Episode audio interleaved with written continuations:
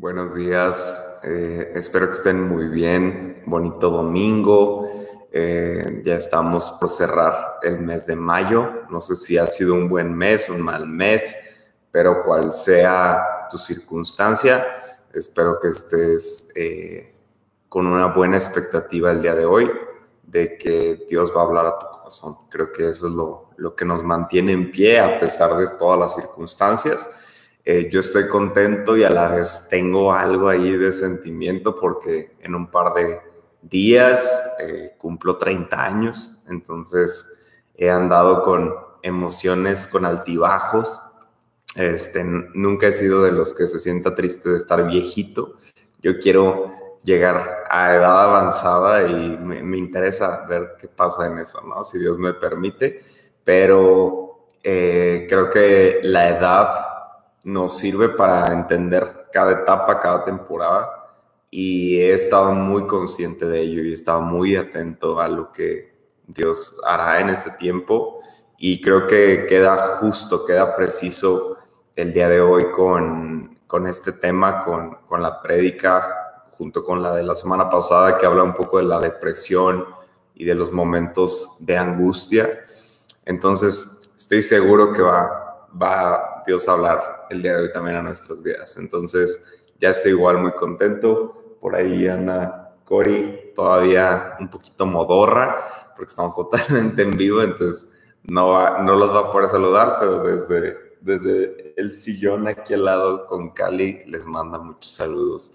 Este, pero bueno, permítanme orar, Dios, te gracias por este domingo, te gracias por la comodidad que nos das de despertar un día más, eh, yo que tengo aquí mi cafecito, a mi familia. Eh, te gracias, Padre, porque en todo tiempo puedo ver tu fidelidad, tu misericordia, tu amor, a pesar de cualquier ataque, cualquier palabra que venga en mi contra.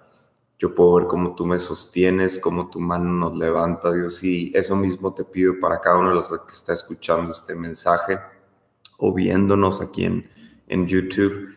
Te pido que traigas esa esperanza de que tú tienes el control, de que tú tienes todo eh, bajo tu, tu control, todo lo tienes en tus manos, Padre, y que tú nunca nos vas a dejar. Te doy tantas gracias, Espíritu Santo. Te pido que tomes el control de este tiempo. Trae libertad primeramente a mi corazón, a mi vida, a mi mente, a mis traumas o a mis momentos complicados y asimismo a cada uno que esté escuchando esto, viendo esto, trae libertad, una libertad total, una libertad absoluta. En el nombre de Jesús, amén y amén.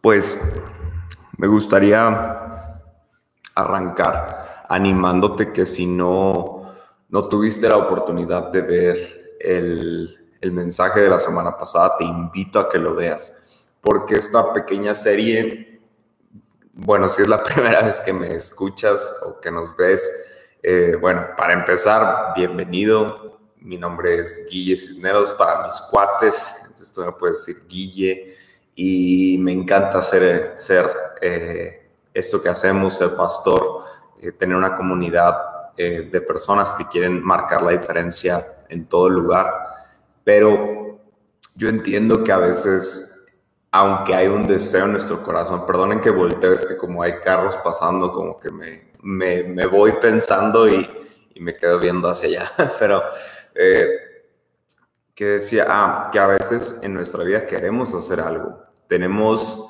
el deseo de hacer algo, tenemos el deseo de avanzar, tenemos el deseo de ser exitosos, tenemos el deseo de muchas cosas, pero a veces hay cosas a nuestro alrededor, hay, hay cosas que pasan que pueden estar impidiéndolo o también pueden, que haber, pueden haber algunas emociones o pueden haber algunos eh, temas del pasado pendientes que nos estén tomando factura en el día de hoy.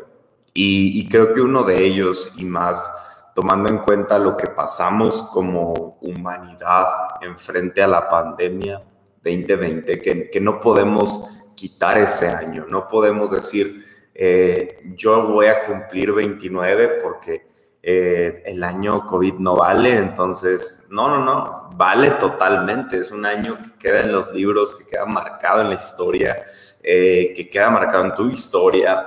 Eh, grandes cosas pasaron la semana pasada, hablábamos todas las cosas que pasaron, cómo aumentó la tasa de suicidio, cómo aumentó la tasa de, de, de divorcios, cómo creció la tasa de deseo de suicidios, ¿no? Entonces, claro que pasó este año y, creo que algunos de nosotros a veces nos creemos muy fuertes, a veces nos creemos eh, que a mí no me va a pasar, ¿no? Y, creo que todos en algún momento hemos enfrentado algún tipo de depresión y es por eso que lo basamos esto en la vida del profeta Elías, que después de dos grandes victorias, literal tres versículos después, o sea, ponlo en tu vida, de que después de tu día más feliz, tres días después, ¡pum!, pasó esto. O después del cierre que estabas esperando del negocio, tres semanas después, ¡pum!, se te vino una bomba encima, ¿no? Entonces, literal, eso le pasó a Elías. Entonces, pasó algo increíble en su vida y un poquitito después se quería morir y vemos aquí que termina en una cueva. Y entonces, eh, toda esta enseñanza la estamos basando de un libro y de un mensaje del pastor Chris Hodges de Church of the Highlands, y que para mí es, es una persona de quien aprendo bastante, tengo cursos constantes con ellos y todo. Y me encantó este libro y me encantó eh, la visión que tiene de él. Y él habla de que esta cueva metafóricamente es perfecta para explicar la forma en la que la depresión se siente. Te sientes en una cueva, un lugar frío, un lugar eh, sucio, que quizás aunque no esté sucio, no está en las condiciones óptimas para descansar o para tener un lugar eh, pues, que está sanitariamente bien, ¿no? O sea, es un lugar en el que no estás nada más porque te gusta, quizás si, si eres... Eh, alguna carrera o arqueólogo o algo, bueno, que te gustan las cuevas, pero normalmente creo que a nadie nos gustan las cuevas, ¿no? Porque está oscuro, es desorientador, eh, quizás hay murciélagos y a pesar de que sabes que hay una, una salida de esa cueva, a veces se complican las cosas, ¿no? Y, y creo que algo que pasa en las cuevas es que de pronto empiezas a temerle a cosas que quizás no sabías que existían o que quizás las veías lejanas, eh, no sé, me acuerdo por lo de los murciélagos de la película de Batman, eh, creo que era la de Dark Knight, si no las has visto son buenísimas esa trilogía, pero en esta película veíamos eh, cómo, cómo es que Batman enfrentó sus miedos, ¿no? Y, y, que de chiquito, en el lugar donde estaba encerrado, habían murciélagos, y entonces ahora él como intentando imponerse sobre su temor, es que toma esa, esa identidad, ¿no? Y, creo que literalmente una cueva puede hacer que en tu mente comiences a tener temores que antes no tenías. Y, todo esto te lo digo, eh, pues sí, primeramente porque sé que todo el mundo en algún momento ha enfrentado alguna depresión en un nivel o en otro, pero yo he sido muy abierto con ustedes al, contarles lo que yo paso en mi vida, porque de nada me sirve hablarte de un Dios que no camina conmigo en medio del valle, ¿no? La, Biblia nos habla esta analogía del valle, en la que el, valle es un lugar oscuro, es un lugar de pantano, es un lugar de bacterias. Yo creo en un Dios que camina conmigo a través del valle. Entonces creo que como pastor es mi responsabilidad hablarles la verdad y decirles cuando a veces las cosas no se sienten bien. Eh, cuando a veces yo estoy aplicando la Biblia como les estoy diciendo a ustedes que la apliquen, que creamos lo que dice la palabra. Y, yo les he hablado que la depresión más fuerte que pasé en mi vida, porque me, me jacto de no ser alguien con un carácter depresivo, pero fue cuando mi mamá falleció. Y no fue porque tuviera miedo a la muerte, no fue porque estuviera triste de que ella no estaba conmigo. Evidentemente eran cosas que sentí en mi corazón, pero literalmente eh, esto estalló en mí en una depresión que yo no, no, no había identificado. La identifiqué cuando en la báscula yo llegué a pesar 98 kilos. En mi vida yo había subido de los 80 kilos. O sea, ahorita peso yo 76 kilos. Eh, la publicidad aquí va gracias al coach, ahí miembro aquí de la, de la comunidad de la iglesia eh, que nos ha ayudado en ese tema. Pero literalmente yo pasé años entre 78 y 80, 78 y 80.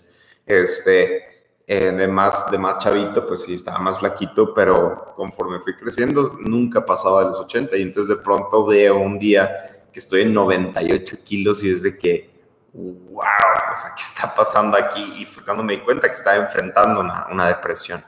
Y entonces la depresión se puede presentar de diferentes formas y puede impactar tu vida de diferentes formas debido a tu tipo de carácter, a tus emociones, a cómo enfrentas los problemas pero literalmente yo me di cuenta que no se trataba de un tema de, de no comprender la muerte de mi mamá, simplemente son momentos en los que no, no quizás tus emociones, tu corazón, todo se, se, se, eh, se une y trabaja en cierta forma para afectar a tu corazón. Y, y, así pasó, ¿no? Entonces, yo creo que esa fue la, la más fuerte. Ahorita voy a hablar un poco más acerca de cómo enfrento o cómo he enfrentado pero incluso me di cuenta que en algún tipo, porque repito, no, depresión no tiene que ser ese sentimiento de que ya me quiero quitar la vida. Quizás tu depresión va, a ir creciendo de poco en poco, de poco en poco. Y si tú no haces nada por ello, eh, literalmente puedes pasar años de tu vida adentro de una cueva. Pero yo, yo el año pasado, en 2020, pues llegué con toda la pila porque yo llevaba como unos tres años orando por el 2020, literal. Y, y, no que, ah, pues es que por tu culpa, entonces pasó todo. No, no, pues yo, yo oraba por, eh, por lo que Dios tenía para nosotros en este año y con el corazón. Y sé que literalmente, pues Dios nos sostuvo, ¿no? En todo este año. Pero yo llegué con mucha emoción de lo que se estaba haciendo como iglesia. Eh, creo que eh, bastante activo, estaba con muchas ideas, literalmente tengo cosas y cosas y cosas que he estado haciendo en el paso de los años que pues, los empecé a aplicar, ¿no? Y, estaba muy emocionado. Entonces, cuando se viene lo de, pues, el cierre, no me arrepiento de haber eh, cerrado y de haber cuidado de cada uno de ustedes. Incluso teníamos algunos planes para... Eh, dejar en algunas casas eh, que se hiciera la transmisión, eh, pero ahí honestamente Cory me dijo de que yo creo que no, yo creo que mejor les demos el tiempo a que cada quien lo vea como pueda y seguir intentando tener comunicación con ellos eh, en lo que podamos, ¿no? Entonces me hizo una decisión muy sabia porque creo que a este punto, si hubiéramos hecho muchas de esas cosas, muchos de, de los que estaban ya estarían fastidiadísimos porque es, es bien pesado eh, hacer, hacer iglesia remotamente y recibir personas en tu casa, para, es, es complicado, ¿no? Entonces, ¿por qué lo digo? Porque nosotros pensábamos que la pandemia quizás para fin de año iba a, acabar, ¿no? Y ahorita ya estamos a 15, 16 meses de que, de que cerramos, entonces, ¿te imaginas durante 15 meses tener estas actividades en, en casa, en, en, tu, en tu sala y todo? Entonces, simplemente dijimos, eh, vamos, vamos a dejarlo así. Y, creas o no, eso creo, ha creado inseguridades en mi vida.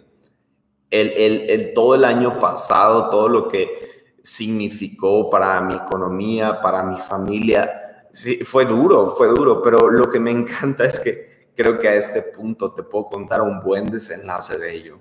Porque si antes yo creía que la iglesia que Dios nos, nos dio en sueño es una iglesia que va a impactar esta ciudad. Después de este año pandemia, te puedo decir, es un hecho y es mucho más grande de lo que yo había pensado.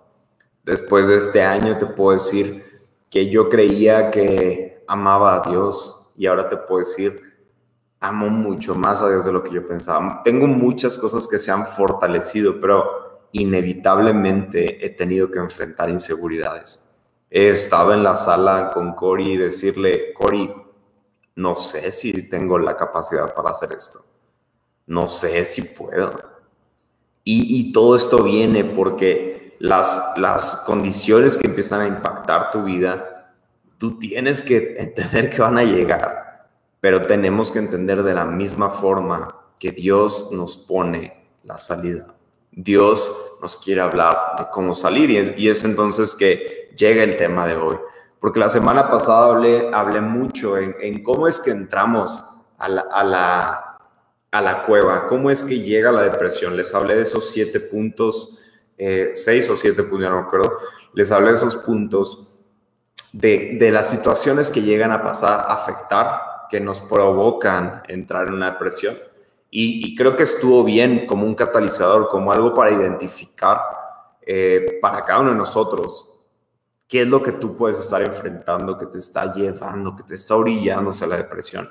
Eh, y a pesar de que no, no, se trató nada más de las cosas malas, obviamente di un mensaje eh, pues, de, de, lo que dice la palabra en ello, pero el día de hoy me voy a enfocar 100% a cómo salir, cómo enfrentar esta depresión. Entonces, es por eso que el mensaje de hoy le puse da un paso adelante, porque voy a dar cinco pasos eh, que tú eh, basado en la palabra, basado en la historia que hemos estado leyendo, creo yo firmemente que Dios es la forma en la que nos pone pasos a tomar para salir de esta depresión.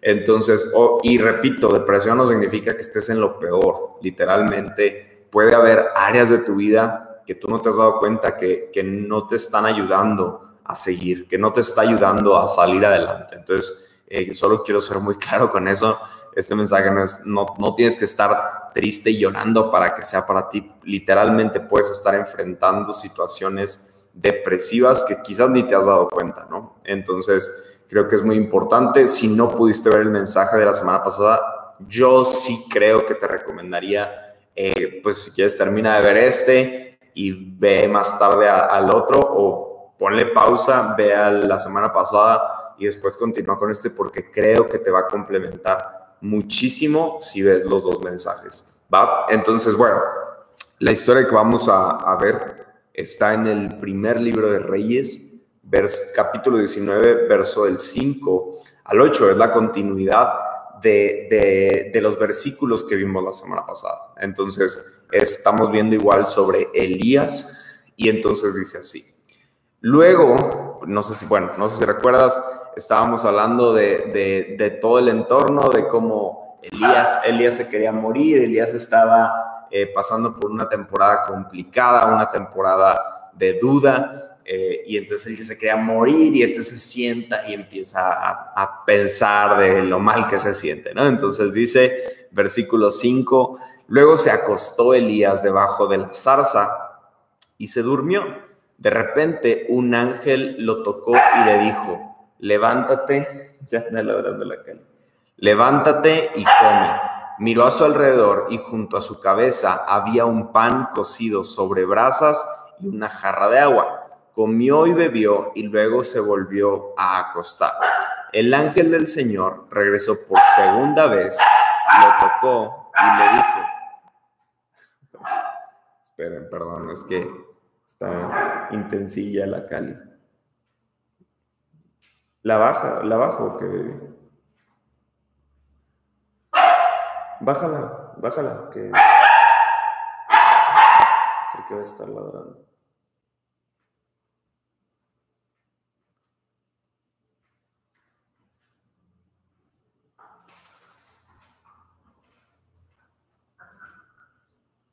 Disculpa. Entonces, eh, se apareció el ángel, lo tocó, levántate, come. Baby, no, sé si lo subas mejor o algo, porque aquí va a andar molestando y estoy. Este.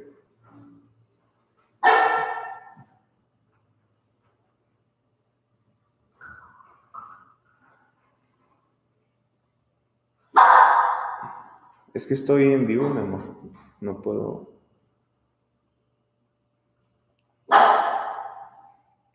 que va a estar ladrando, baby.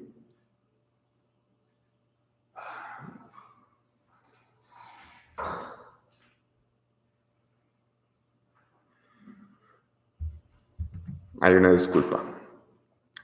Y luego, bueno, dice que aparece el ángel y dice, levántate y come. Miró a su alrededor y junto a su cabeza había un pan cocido sobre brasas y una jarra de agua. Comió y bebió y luego se volvió a acostar.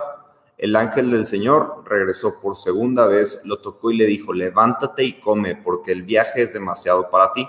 Así que se levantó, comió y bebió, fortalecido por esa comida, viajó 40 días y 40 noches hasta llegar a Oreb, la montaña de Dios. Entonces, ¿cuáles son los puntos que me interesa, con los que me interesa arrancar?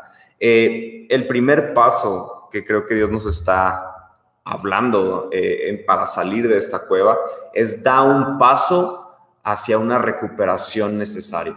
Eh, ¿A qué me refiero con esto? No sé si has escuchado toda esta, esta forma de, verlo, de que cuando tú, tú, tienes un problema, primero tienes que aceptarlo, luego tienes que empezar a hacer algo, pero para poder hacer algo tienes que aceptarlo primero. Entonces, el primer punto, cuando hablamos de una recuperación necesaria, es, es interesante ver que lo primero que pasó, lo primero que hizo Dios al enviar a este ángel fue fortalecerlo con la comida que le envió. Entonces, Elías lo primero que tuvo que hacer para salir de este momento complicado fue comer. Literalmente lo físico es lo primero que Dios hizo por Elías. Él comió, bebió, durmió y entonces pudo estar listo para viajar 40 días y 40 noches. Entonces, ¿Por qué digo esto? Porque si estás enfrentando una depresión, el punto de partida para ti puede ser poner tu vida en forma físicamente. Tal vez solo necesitas vigilar tu dieta, tal vez necesites dormir un poco más, tal vez se trata de, hacer un poquito de ejercicio, de estar eh, dejando que la luz del sol te pegue un poquito. Eh, no sé, yo ahorita eh, en los domingos estoy jugando fútbol, entonces a mí me encanta poder regresar a, mi actividad física, porque, pues como saben, yo a mis 18, 17, 18, 19 años, yo estaba jugando fútbol y estaba avanzando mucho en eso. Entonces, ahorita literalmente los domingos, de hecho ahorita como en una hora y piquito me voy a jugar fútbol estoy fascinado porque estoy moviéndome, estoy mejorando en mi peso, estoy mejorando en mi ánimo. Y a veces es, es tan sencillo como eso. Es tan simple como ir a hacer ejercicio, tomar un poquito de luz. Y entonces, ¿qué estás haciendo tú en, cuestión a tu actividad física? Como les dije, yo cuando me di cuenta, eh, cuando me dio la depresión por mi mamá, yo me di cuenta que estaba enfrentando una depresión por mi peso y entonces simplemente al hacer algo al respecto con mi peso, empezó a mejorar mi estado de ánimo. Entonces tenemos que tomar el control de nuestros horarios porque si tú no le das prioridad a tu vida, nadie más lo va a hacer por ti. Nadie más lo va a hacer por ti. Tú tienes que tomar el control de lo que está pasando en ti. Entonces vemos el Salmo 90, versículo 12 que dice, enséñanos a entender la brevedad de la vida para que crezcamos en sabiduría. Entonces creo que eso es algo que tú y yo tenemos que entender, que si tú y yo no ponemos en control lo que está pasando en nuestro físico, comer mejor, descansar mejor, hacer un poco de ejercicio, créeme que mucho de lo que tú sientes en depresión va a continuar o va a absorberte. Entonces mira, mira lo que pasa más adelante en el versículo 9 al 12. Entonces llegó a esta montaña y vemos que dice, allí entró en una cueva y pasó la noche. Y le vino la palabra del Señor. ¿Qué haces aquí, Elías? Respondió, he sido muy celoso por el Señor, Dios Todopoderoso. Los israelitas rechazaron tu pacto, derribaron tus altares, mataron a espada a tus profetas. Soy el único que queda y ahora también están tratando de matarme el Señor dijo, sal y ponte en el monte delante del Señor, porque el Señor está a punto de pasar. Entonces un viento fuerte y poderoso rompió los montes y rompió las rocas delante del Señor, pero el Señor no estaba en el viento. Después, el después del viento hubo un terremoto, pero el Señor no estaba en el terremoto. Después del terremoto vino un fuego, pero el Señor no estaba en el fuego. Y después del fuego vino un suave murmullo. Entonces dice que fue al monte Oreb, eh, otro nombre del monte Sinaí. Ese, ese monte representa un lugar donde Dios en diferentes momentos se presentó a la humanidad, se presentó a las personas.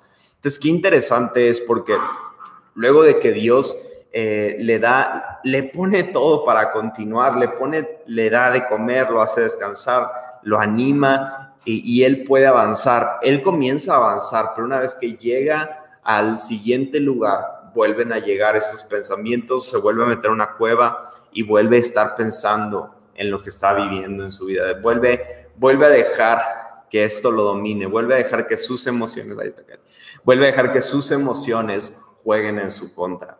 ¿Te ha pasado eso? ¿Te ha pasado eso que, que tú de, repente ya como que entiendes, ves un mensaje aquí de, de la iglesia y, como que dices, sí, cierto, me tengo que reenfocar, ¿no? Y, y entonces te quieres reenfocar, quieres avanzar, quieres echarle ganas, empiezas a trabajar y de pronto llega el siguiente semáforo en rojo y tú, ah, y, y, vuelven, vuelven los pensamientos antiguos, es que todos están en mi contra, nada funciona, me siento triste y vuelves a empezar a decirte las cosas, vuelves a platicar lo que estás viviendo, vuelves a hablar de tus problemas. Entonces, el segundo punto que te quiero decir es da un paso a un encuentro con Dios. Si es importante que cuides tu físico, si es importante que quizás hagas algo en tu dieta, si es importante todo esto, todo esto es súper importante, pero tienes que dar un paso a encontrarte con Dios. Tienes que dar un paso a un encuentro con Dios. Vemos que hubo eh, viento, hubo fuego, se rompieron las piedras. Vemos que todo esto estaba pasando, pero en todo eso Dios no estaba. Pero de, repente se escuchó una suave voz, un suave viento, y en ese viento estaba el Señor. Y Dios le dijo, Elías, tengo algo para ti. Tengo algo para ti si quieres atender. Entonces me encanta porque eh, primero le hizo ver todo su poder. Dios se mostró con poder, con, con el fuego, con todas las cosas que estaban ahí pasando, ocurriendo. Elías se paró ahí, Dios, Dios puso un espectáculo para Elías, pero lo más importante fue que después de todo lo que demostraba el poder de Dios, de pronto Dios le hablaba con mucha, mucha gentileza, con mucha sutileza. Pero a veces tenemos que entender que nos dejamos distraer por todo lo increíble y nos olvidamos de ese momento de silencio. Yo últimamente he tenido mi momento con la guitarra, eh, teniendo mi tiempo con Dios, que a veces ni siquiera canto, pero simplemente tener ese momento, ese pequeño momento, me ayuda a recordar no solamente todo su poder, sino recordar que tiene una asignación personal para mí. La presencia de Dios llegó con una voz suave y apacible, no con todo el estruendo, lo, el fuego, los fuegos artificiales, por así decirlo. Dios estaba mostrando un tremendo poder a Elías como un recordatorio de todo lo que él puede hacer. Sin embargo, después de todo lo que él puede hacer, te quiere recordar que él va a hablar con una voz apacible. Él va, él va a hacer un, un mensaje de esa forma, ¿no? Entonces, a veces buscamos lo más vistoso, pero olvidamos que Dios está en lo íntimo. No hay un sustituto para el poder y la presencia de Dios. Este es el mayor antidepresivo que existe en la vida. Una nueva conciencia de la presencia de Dios puede ayudar a terminar con tu depresión, con pensamientos eh, malos, con pensamientos de suicidio, con, con pensamientos de menosprecio. Queremos que Dios haga lo, espectacular cada vez, pero a veces Él quiere hablarnos muy, como una voz suave. Él quiere susurrar nuestras vidas. Aquí es interesante ver lo que estaba pasando porque en el monte Carmelo es, es ese monte en el que Dios hizo descender fuego. El monte Carmelo, Dios se apareció a todos, Dios se mostró a todas las personas, a todos Él se mostró. En el monte Oreb vemos que solamente se apareció a Elías. En el monte Carmelo Dios fue espectacular, hizo algo increíble, poderoso, pero en el monte Oreb Dios fue especial con Elías. Dios siempre va a tener eso contigo. Dios quizás va a hacer algo increíble en el que todos vean, eh, como vemos con Jesús, ¿no? Los milagros donde habían personas y todos eh, eran impresionados por lo que Jesús estaba haciendo, pero de pronto también vemos un Jesús que le decía, ven, salgamos de la ciudad para que hagamos el milagro que tú estás esperando. Oye, Guille, entonces, ¿cómo sé, cómo sé si Dios quiere hacer algo en grande o quiere hacerlo en pequeño? Caminando con Él.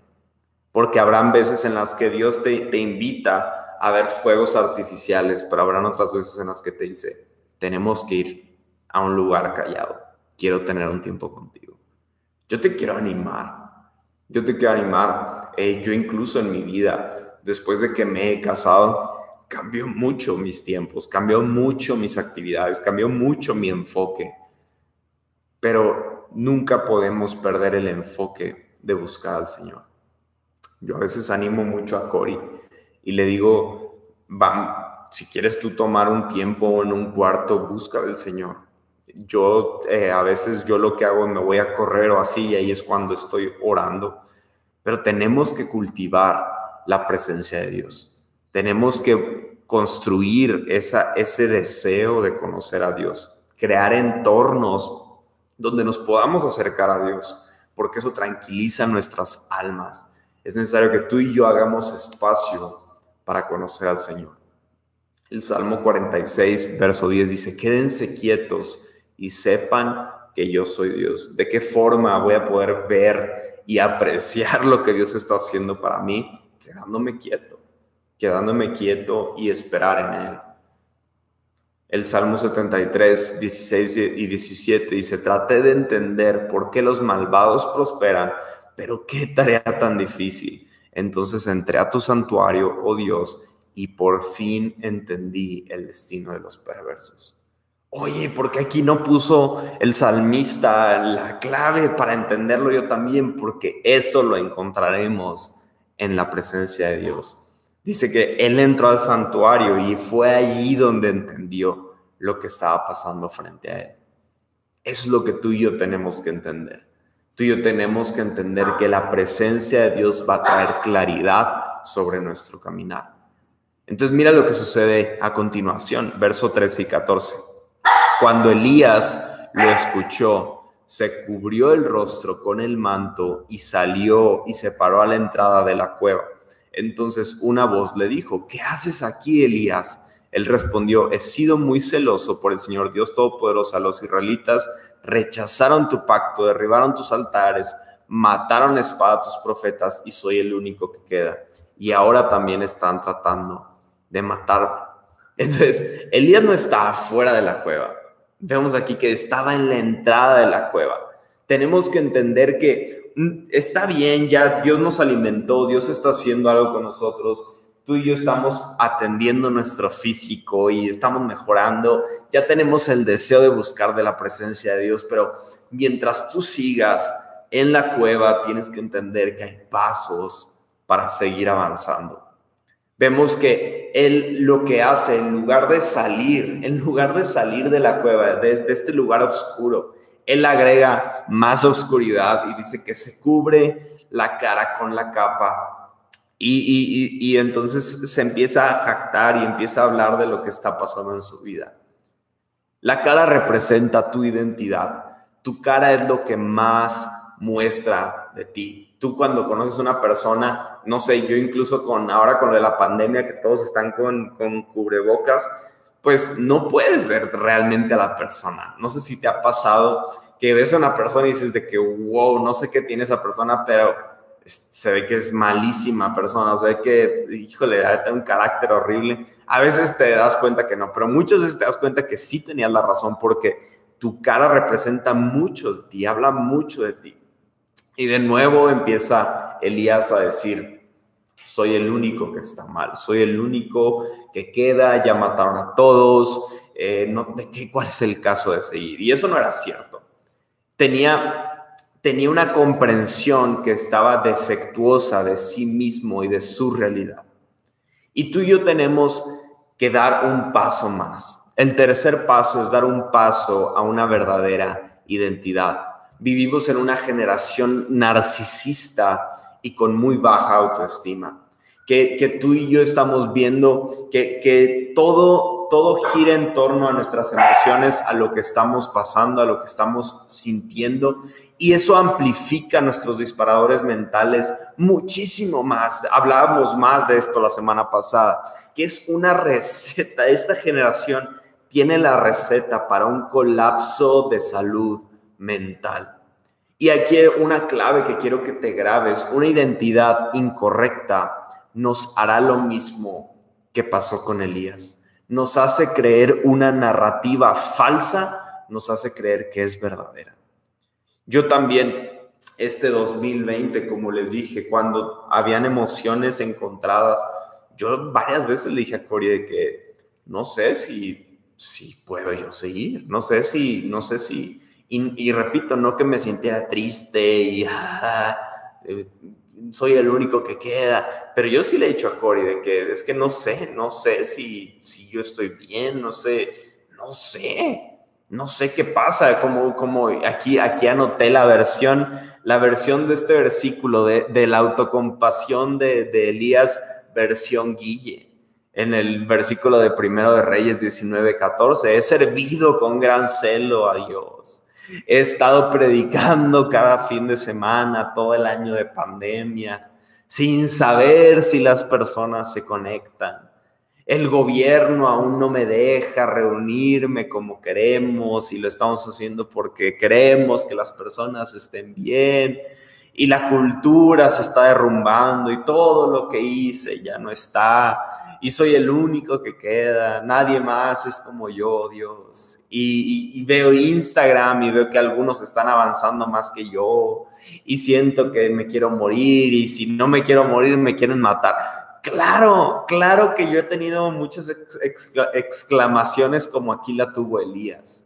Claro que me he sentido de ese modo pero hemos permitido, al enemigo atacar a nuestra identidad. Y la pregunta aquí es, ¿quién eres? ¿Quién has entendido que Dios dice que tú eres y quién tú crees que eres? Nadie puede hacerte sentir inferior sin tu, sin tu consentimiento. Eso lo dijo Eleanor Roosevelt y es una verdad. Si tú no le das la autoridad a estos pensamientos de menoscabo, esos pensamientos de menosprecio. Tú no los vas a tener. Pero si el día de hoy hemos empezado a sentir esa inferioridad, es porque tú y yo le hemos dado la autoridad en, en nuestras vidas. Pero quiero que veas cómo responde Dios después de esta exclamación de Elías en la que nadie me entiende, todos me odian. Me encanta porque Dios ni siquiera pone atención a las quejas de Elías. Dice entonces, el Señor le dijo, vuelve por donde viniste, ve al desierto de Damasco, cuando llegues ahí, unge a Hazael como rey de Aram, unge a Jehú como, como rey de Israel, unge a Eliseo, eh, hijo de Safat de Abel, Meolá, para que, te, para que te suceda, para que siga después de ti como profeta, Jehú matará a los que escapen de la espada de Hazael, Eliseo matará a los que escapen de espada de Jehú. Sin embargo, me reservaré a siete mil en Israel, todos aquellos que sus rodillas no se hayan inclinado ante Baal y no lo hayan besado. Entonces, aquí está el, el siguiente paso. El siguiente paso, el cuarto paso es da un paso a tu nueva asignación. Da un paso a tu nueva asignación. Si solo pudiera darte una solución, una sola solución, yo lo que te daría sería un proyecto, un sueño, una visión, porque como dice la palabra en Proverbios 29, donde hay visión, más bien donde no hay visión, la gente perece. Si yo pudiera darte algo en medio de esta temporada, sería un sueño, sería un proyecto, sería el deseo de hacer algo. Y si recuerdas la semana pasada con todo este concepto de logoterapia de Víctor Frankl, la gente tiene suficiente para vivir, pero no tiene el por qué vivir. No ha entendido el propósito de vivir. Tienen la definición de lo que es vivir, pero no han encontrado el significado en vivir. Entonces, me encanta porque en este ejemplo vemos que Dios nunca abordó todas las inseguridades de Elías. No se tomó un momento para decirle, ay Elías, pero es que tú eres un profeta que yo escogí. Ya tuvo un momento en el cual le habló antes a Elías y le dijo lo que vio en él.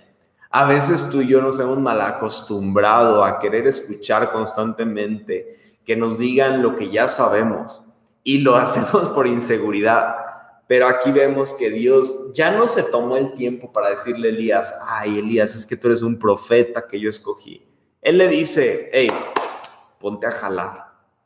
Elías, vas a tu siguiente asignación. Pon atención a dónde tienes que ir. Pon, pon atención, abre tus oídos porque te voy a decir las indicaciones que tienes que poner a cabo. Elías escuchó a Dios recordándole su llamado. A veces cuando tú estás dándole, y me ha pasado a cada rato, literalmente la semana pasada nos pasó algo así. Hubo, hubo un momento, fue una semana pesada, pero hubo un momento en el que me contaron un testimonio de algo que pasó con, con unas personas y fue increíble, fue, fue totalmente refrescante para mi corazón, porque quizás Dios no, no respondió mis oraciones necias de, menosprecio, pero Él, él habló del llamado, él, él habló de mi nueva asignación, Él me habló, me recordó lo que Él tiene para mí. Entonces aquí, aquí Dios le dijo, vuelve por donde viniste, por Berseba. Y luego le dio gente a la que Él tenía que ungir e influir en ellos y enviarlos a sus siguientes asignaciones.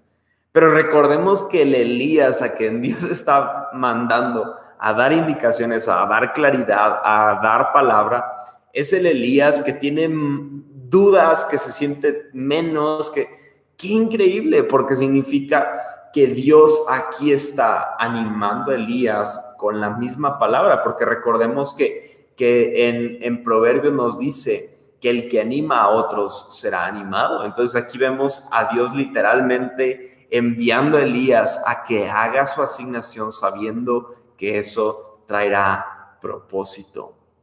Algo interesante aquí es que el lugar Berseba, eh, el, el significado o la traducción de esta palabra es el lugar del juramento. Este lugar, Berseba, es el lugar donde necesitaba él retomar ese compromiso con Dios. Este lugar fue donde él, él dio un paso a empezar a servir a Dios.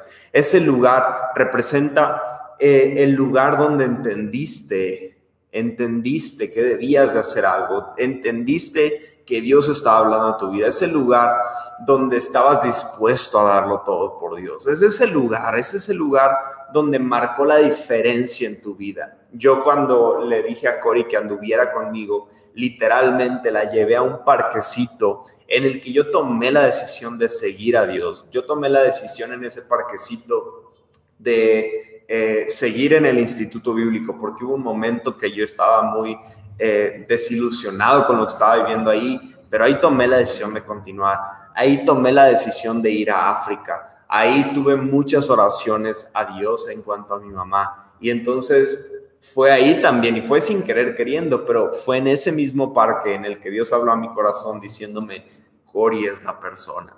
Y quizá, y, quiero que te, quites como ese, ese, no sé, o sea, porque ahorita estoy en San Luis, ¿no? Entonces, no es como que diga, ah, tengo que llegar a mi parquecito para encontrar a Dios. El parquecito representaba eso, pero literalmente yo puedo tener aquí en San Luis ese lugar en el que yo abro mi corazón, ese lugar en el que todo está tranquilo, que puedo enfocarme a buscar al Señor.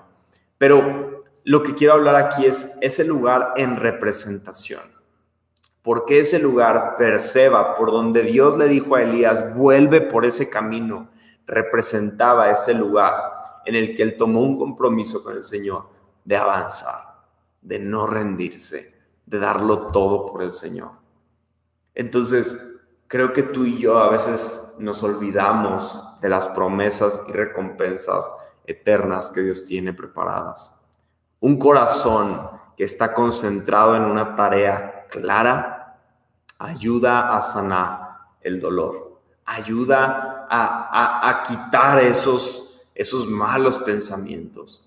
Segunda de Corintios 4, 16 al 18 dice, por tanto, no desmayamos, aunque por fuera nos estamos consumiendo, por dentro nos renovamos día a día, porque nuestros problemas leves y momentáneos están logrando para nosotros una gloria eterna que los supera con creces. Así que no fijamos nuestros ojos en lo que se ve, sino en lo que no se ve, ya que lo que se ve es ya que lo que se ve es temporal, pero lo que no se ve es eterno.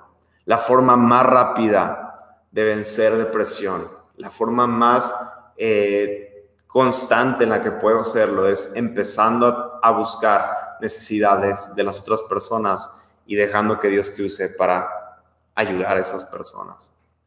Consigue, si tú no formas parte de una iglesia, ahorita ya estamos eh, poniendo todo para regresar. Eh, de hecho, el día de hoy yo quería ver a algunas personas, pero fue una semana pesada y ya no ordené nada para, para ver a algunas personas el día de hoy este, quiero empezar a, retomar, eh, pues ya más en físico, una conversación con todos y decirles, ya estamos por regresar. Yo creo que entre, entre junio, yo espero que en junio regresemos. Ya estamos nada más con los últimos detalles, pero quiero animarlos. Hay mucha necesidad, hay mucha necesidad. Y la mejor forma en la que Dios va a traer libertad a tu vida es dando de ti, dando de tu tiempo, dando de tu conocimiento, lo que Dios ha hecho en tu vida, dándolo a otros. Entonces, busca un lugar, si esta no es la iglesia para ti o tú tienes una iglesia y estás viendo este mensaje, sirve a tus pastores, sirve a tu iglesia, anima a otros, porque ahí va a haber libertad. Y este es el último paso. Primero de Reyes 19, 19. Entonces Elías salió de allí y encontró a Eliseo, hijo de Safat, estaba arando con doce yuntas de bueyes y él mismo conducía el duodécimo par. Elías se acercó a él y le arrojó su manto. Qué interesante. El quinto paso y último es da un paso a fortalecer tus relaciones interpersonales. Elías nunca volvió a caminar solo. A partir de ese momento, Elías siempre caminó junto a Eliseo. Dice la misma Biblia que para evitar tropezar estemos con alguien, así si uno se tropieza el otro lo levanta. Nunca volvemos a escuchar a Elías quejándose de sus problemas. Nunca más vemos a un Elías deprimido con tristezas. La necesidad de las relaciones apropiadas es algo tan importante como comer cada día. Kevin Aikenberry dice, mira cuidadosamente las asociaciones más cercanas de tu vida porque esa es la dirección a la que se dirige tu vida.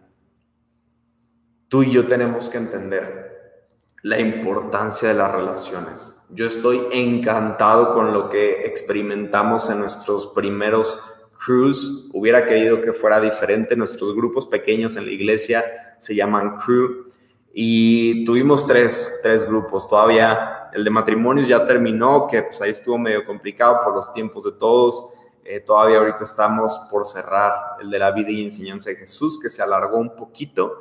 Eh, y el crew de El talento nunca es suficiente, pero me encanta porque lo que más que, que queremos y en lo que creemos es en las relaciones interpersonales traen libertad. Como iglesia siempre apoyaremos a estos grupos porque creemos que en ellos hay libertad. Pero hay, aquí hay algo con lo que yo quiero cerrar. Cada uno de estos pasos tiene gran profundidad y tiene una promesa eterna y tiene Biblia detrás de estos, de estos pasos. El primer paso, una recuperación necesaria. El segundo paso es necesario un encuentro con Dios. El tercer paso, eh, encontrar una verdadera identidad. El cuarto paso, entender tu nueva asignación. Y el quinto paso, fortalecer tus relaciones interpersonales.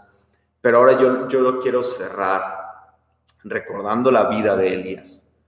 Recordemos que en el trayecto, la trayectoria de Elías, de pasar un momento increíble en el que Dios manifestó su poder, en el que Dios hizo evidente que profeta, que Elías era llamado profeta, que Elías tenía un llamado divino, era evidente lo que estaba pasando.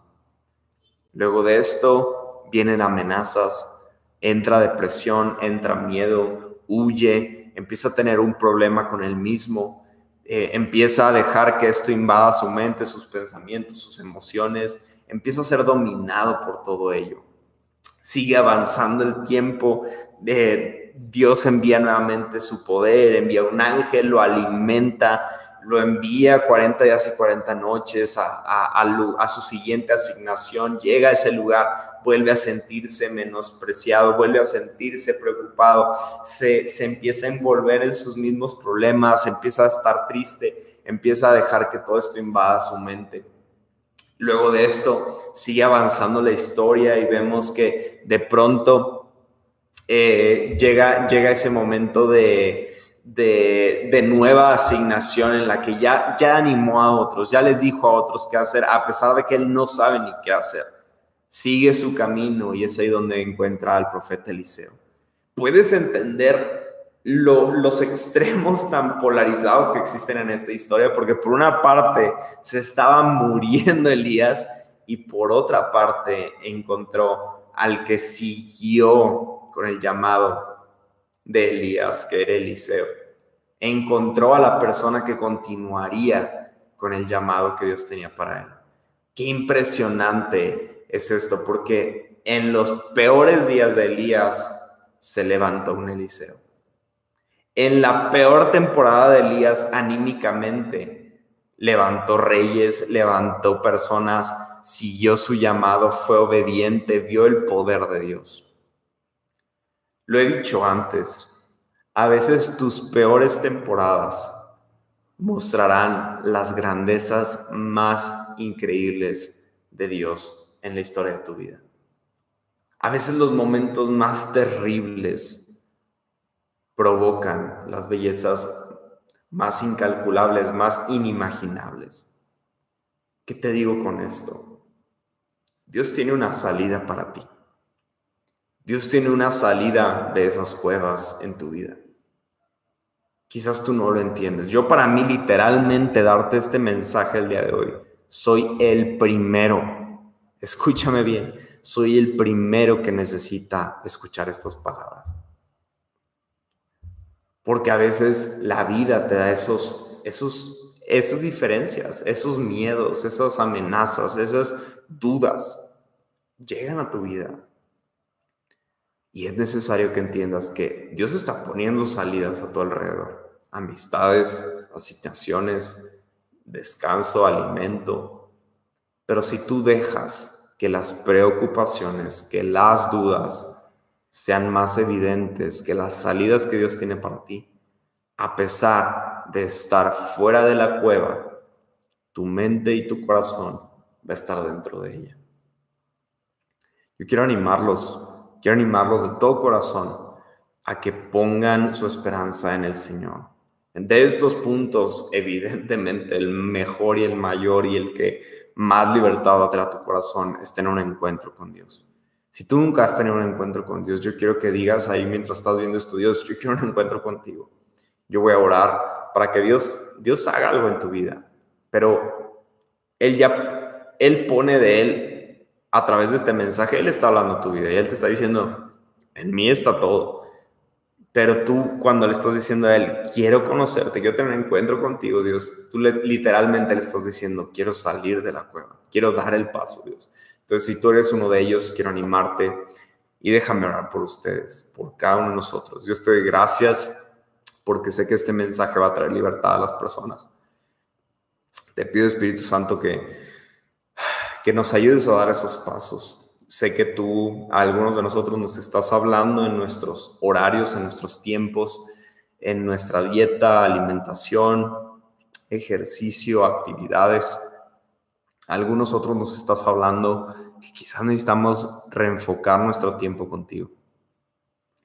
A otros quizás nos estás hablando de, de lo que tenemos que hacer en torno a nuestra identidad, en torno a lo que nosotros creemos de nosotros mismos y lo que tú dices de nosotros. Quizás algunos de nosotros necesitamos poner atención. Necesitamos poner atención en la asignación que nos diste.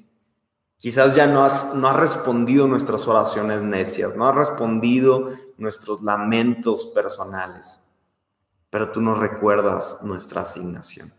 Nos recuerdas a aquello a lo que nos has enviado porque en ello está lo eterno, en ello estás tú. Quizás algunos de nosotros tenemos que poner atención en nuestras relaciones porque en ellos vamos a encontrar libertad. Quizás necesitamos las cinco cosas, Padre, pero te pido que tú lo hagas el día de hoy. Que el día de hoy podamos encontrar esa verdadera libertad y podamos atrevernos a dar ese primer paso. Y asimismo, el punto más importante de todos, deseamos de tu presencia, Dios. Y te pido que a cada uno de los que están en esta, en esta transmisión, escuchando el podcast, muéstrate a sus vidas, revélate a sus vidas.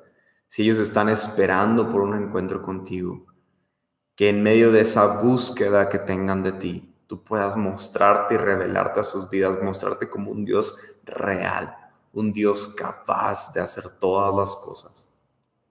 Te doy tantas gracias porque sé que tú marcarás caminos, marcarás en cada una de estas áreas lo que tú quieres hacer en nuestras vidas. Te doy gracias en tu nombre Jesús. Amén y amén. Da un paso adelante, un paso a la vez, pero da un paso adelante y estoy seguro que vas a encontrarte fuera de la cueva.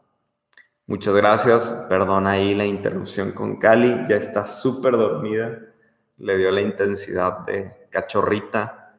Espero que no, no haberlos eh, distraído, desenfocado. Pero les mando un fuerte abrazo. Eh, estén atentos, por favor. Nos vamos a estar reuniendo con algunas personas. Van a tener que ser reuniones pequeñas. La semana pasada había cinco personas aquí en la casa voy a estar viendo a varios. la intención es ir retomando un poco, eh, platicar un poquito, vernos y empezar a retomar para ya en, espero, junio ya poder regresar a la actividad eh, en físico. Así que les mando un fuerte abrazo, conéctense a orar el día de mañana a las 6 de la mañana. Eh, ya va a terminar yo creo que esta temporada porque Ah, para mí ha sido increíble porque he podido estar orando con mi suegra.